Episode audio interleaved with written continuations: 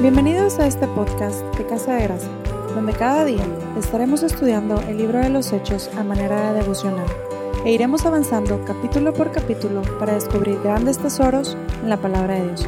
Esperamos lo disfruten mucho.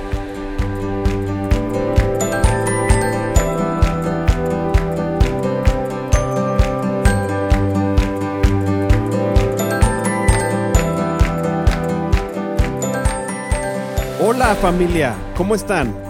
Bienvenidos a nuestro episodio número 13 de este podcast devocional del libro de Hechos. El día de hoy veremos el capítulo 4 del 1 al 22, donde después de que Pedro y Juan milagrosamente sanaron a un hombre cojo, y mientras ellos predicaban a la multitud, vinieron sobre ellos los sacerdotes judíos y los saduceos, resentidos porque estaban enseñando al pueblo, por lo cual los pusieron en la cárcel mientras ellos planeaban qué hacer. El principal problema de los líderes religiosos judíos era que el pueblo había comenzado a reconocer a Pedro y a Juan como enviados por Dios, de manera que en el verso 4 se nos dice que cerca de cinco mil hombres habían creído a su mensaje, por lo que temían que su siguiente movimiento los pondría en peligro ante una multitud tan grande de la que habían perdido influencia. Al leer esta historia, me resulta impresionante que ellos, al igual que todo el pueblo, habían sido testigos de los milagros que Dios estaba realizando en Jerusalén por manos de los discípulos de Jesús. Sin embargo, ellos no podían creer a su mensaje. ¿Cómo era esto posible? ¿Por qué más de cinco mil personas creyeron y ellos no? ¿Qué es lo que les impedía poner su fe en Jesús después de todo lo que estaban viendo y de todos los milagros que habían presenciado en Jesús mismo? ¿Por qué algunas personas pueden pasar tan cerca de Jesús y no rendirse ante Él a pesar de ver su poder? Jesús anticipó una respuesta a esta gran interrogante. La encontramos en Juan 3:19 y dice, y esta es la condenación que la luz vino al mundo y los hombres amaron más las tinieblas que la luz porque sus obras eran malas. ¿Te das cuenta? Cuando una persona tiene toda la evidencia ante sus ojos y aún así no puede seguir a Jesús, es un asunto de amor, es un asunto del corazón. Jesús en este pasaje nos estaba afirmando que hay amores que matan. Es decir, muchos se condenan porque aman lo que no deberían amar y por eso no pueden amar a Jesús, creer en Él, ni tampoco seguirle. Un gran hombre de Dios le preguntó directamente a un joven ateo, ¿por qué no crees en Jesús? ¿Por ignorancia o por conveniencia? Si es por ignorancia, lo podemos solucionar. Puedo explicarte el Evangelio y la abrumadora evidencia te dejará convencido pero si es por conveniencia, es decir, te conviene no creer en Jesús para seguir con tu camino, no puedo hacer nada por ti. Tristemente, el hombre le respondió, no creo en Jesús por conveniencia. Aquellos líderes religiosos sufrían el mismo problema que este joven ateo. No les convenía seguir a Jesús porque habrían tenido que abandonar las cosas que amaban. A lo largo de esta historia descubriremos cuatro de estos amores que matan que evitaron que aquel grupo de fariseos y saduceos pudieran acercarse a Jesús. Sin embargo, estos amores no son exclusivos de ellos. El primero de estos amores que matan es el amor por el poder. ¿Cómo imaginas que se sintieron aquellos que estaban en el liderazgo del pueblo al darse cuenta que otros estaban enseñando al pueblo? ¿Qué temían perder al ver que la gente se estaba convirtiendo al cristianismo y estaba siguiendo a otros maestros? La respuesta a estas dos preguntas las encontramos en el verso 2 y en el verso 7. En el 2 dice que se sintieron resentidos, sumamente enojados. Y en el verso 7 les preguntan a los apóstoles, ¿con qué potestad o en qué nombre habéis hecho esto? Es decir, ¿quién les dio autoridad de hacerlo si es lo que nos corresponde a nosotros? Quizá muchos de nosotros no nos sintamos identificados al decir amo el poder. Pero hay una palabra directamente asociada a la palabra poder que nos involucra a la mayoría. Lo voy a traducir de la siguiente forma. Amor por el control. ¿Cuánto amamos tener el control de nuestra propia vida? Me da mucha risa que mi bebita, a pesar de tener menos de dos años, quiere hacer las cosas por sí misma sin que papá y mamá se metan. En la mayoría de las familias, los hijos al llegar a casa corren a agarrar el control de la televisión. Y estos son solo algunos vagos ejemplos de lo mucho que nos gusta tener el control. Sin embargo, la Biblia nos enseña que si queremos venir a Cristo, debemos confesar a Jesús como Señor. Mira lo que dice Romanos 19. Esta es la palabra de fe que predicamos, que si confesares con tu boca que Jesús es el Señor y creyeres en tu corazón que Dios le levantó de los muertos, serás salvo. Reconocer a Jesús como Señor significa reconocerle como tu amo, como tu dueño, como tu maestro. Era la palabra usada por los esclavos al referirse a sus amos. Mucha gente quiere que Dios sea el copiloto de sus vidas, alguien que los acompañe, que los ayude y que bendiga sus planes. Pero escuché una frase que me encantó respecto a esto. Dice, si Dios es tu copiloto, por favor, intercambien los asientos. Dios no quiere ser copiloto de nadie, Él quiere ser el piloto de nuestra vida. Venir a Jesús significa darle el control a Él. Por eso mucha gente no quiere acercarse, porque aman sentir que tienen el control, aunque en realidad nadie lo tiene, y de la misma forma temen perderlo. A ellos quiero decirles lo que dice Proverbios 3:5. Confía en el Señor con todo tu corazón. No dependas de tu propio entendimiento. Busca su voluntad en todo lo que hagas y Él te mostrará cuál camino tomar. En otra versión termina diciendo, y Él enderezará tus veredas. Dios es un Dios confiable y puedes darle el control de tu vida. Confía en Él con todo tu corazón. El segundo de estos amores que matan es el amor por uno mismo. Si bien el pecado sexual es el más escandaloso, el amor por nosotros mismos, o también llamado egoísmo, es el más común.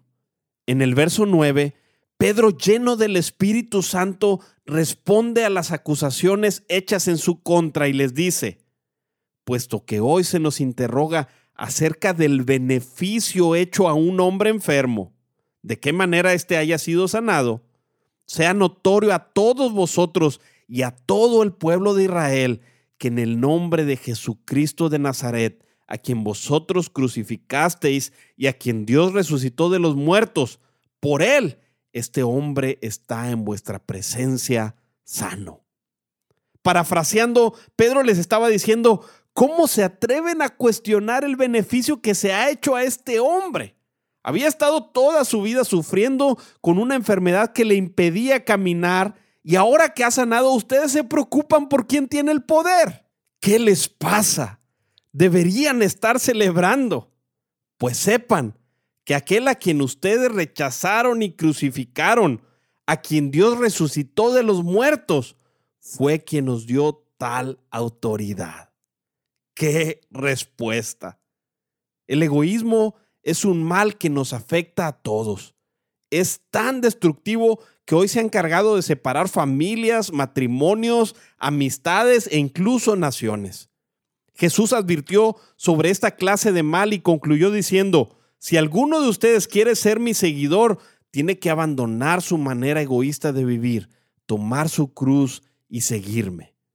Tomar su cruz significa morir a ese amor egoísta.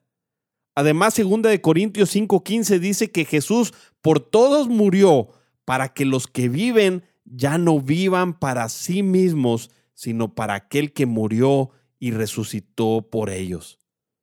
La gente nos amamos tanto a nosotros mismos que pensamos que si dejamos este amor perderemos mucho. Pero el mismo Jesús que nos exhortó a vivir para amarle a Él y a los demás, también nos dijo, más bienaventurado es dar que recibir.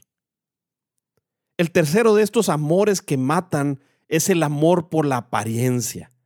En el verso 16 se nos dice que los líderes, después de la respuesta de Pedro, conferenciaban entre sí diciendo, ¿qué haremos con estos hombres?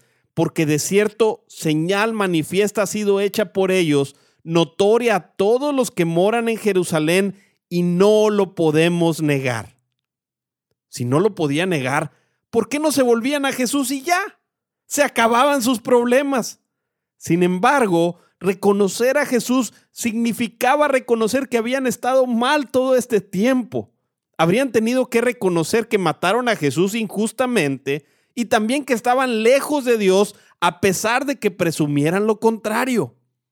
Cuando Jesús se dirigía a estos grupos, una de sus principales acusaciones era de hipocresía, es decir, de que solo aparentaban amor por Dios, pero en realidad hacían muchas cosas que deshonraban a Dios. Tenían vidas dobles y muchas apariencias que guardar.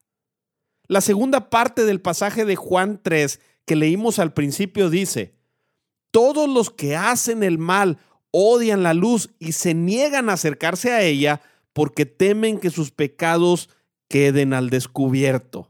Juan 3:20. De alguna manera el pecado nos ha engañado y nos ha cubierto de vergüenza. Lo primero que Adán y Eva sintieron al pecar fue vergüenza. Se dieron cuenta que estaban desnudos y se sintieron expuestos. La desnudez es una analogía de la vergüenza que el pecado produce.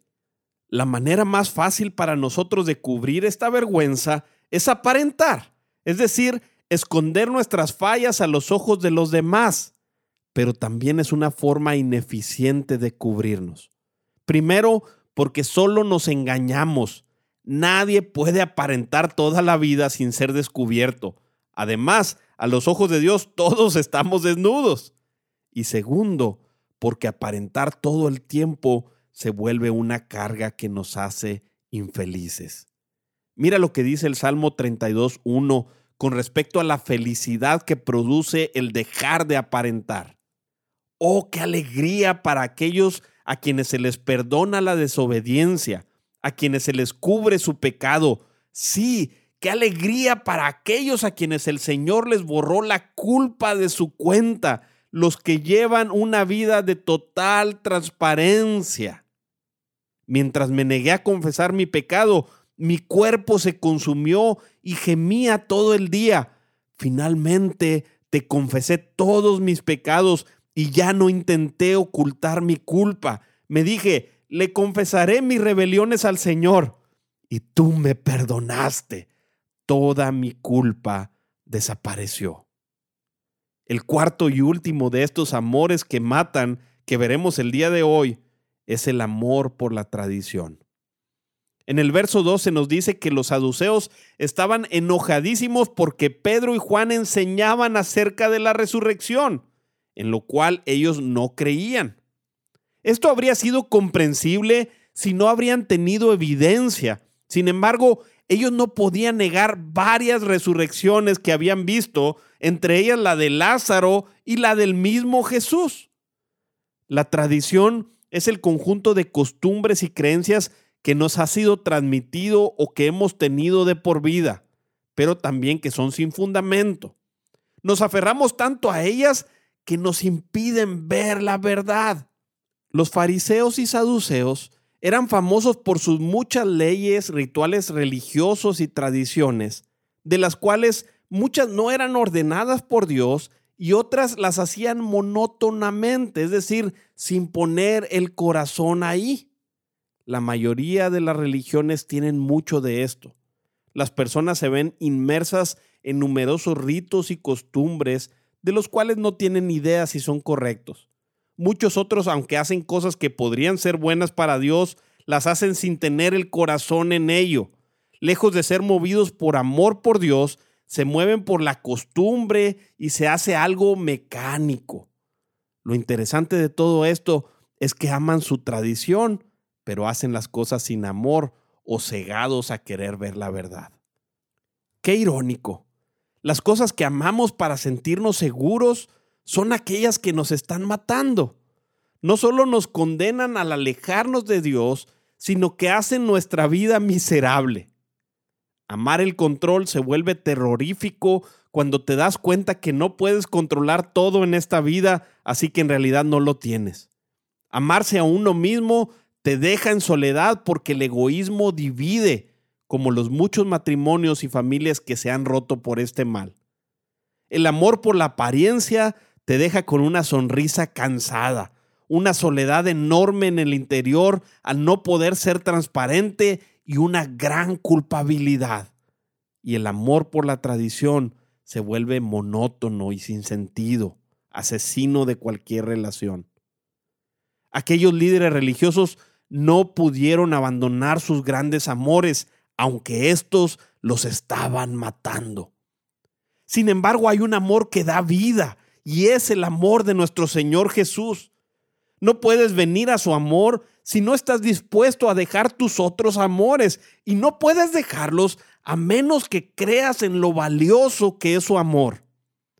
Cuando dejamos de amar el control y se lo entregamos a Él, descansamos porque Él sí tiene el poder de controlarlo todo y debido a que nos ama de una forma perfecta, podemos confiar en su control. Cuando dejamos de amarnos a nosotros mismos, comenzamos a vivir para servir a los demás y esto es lo que le da sentido a la vida porque para eso fuimos creados. Cuando dejamos el amor por la apariencia, podemos confesar nuestras faltas a Jesús con la confianza en que seremos perdonados y transformados por su Espíritu. Y cuando dejamos el amor por el tradicionalismo, damos una verdadera oportunidad para conocer a Jesús y darnos cuenta que no hay amor más grande y verdadero que el que Él solamente puede dar. Tú decides si vivir con amores que matan o morir a esos amores para vivir con el único amor que da vida, el amor de Cristo. Continuamos con el favor de Dios en nuestro próximo episodio. Dios los bendiga. Nuestro motivo de oración el día de hoy es Ora a Jesús para que te permita conocer su amor y ser deslumbrado por quien es Él. Pídele que te ayude a hacer un lado aquellos amores que te han impedido acercarte a Él. Ruega para que cada día su amor te conquiste y puedas amarle con todo tu ser. Recuerda que el Señor te escucha, así que ora con fe porque Dios siempre responde. Gracias por escucharnos.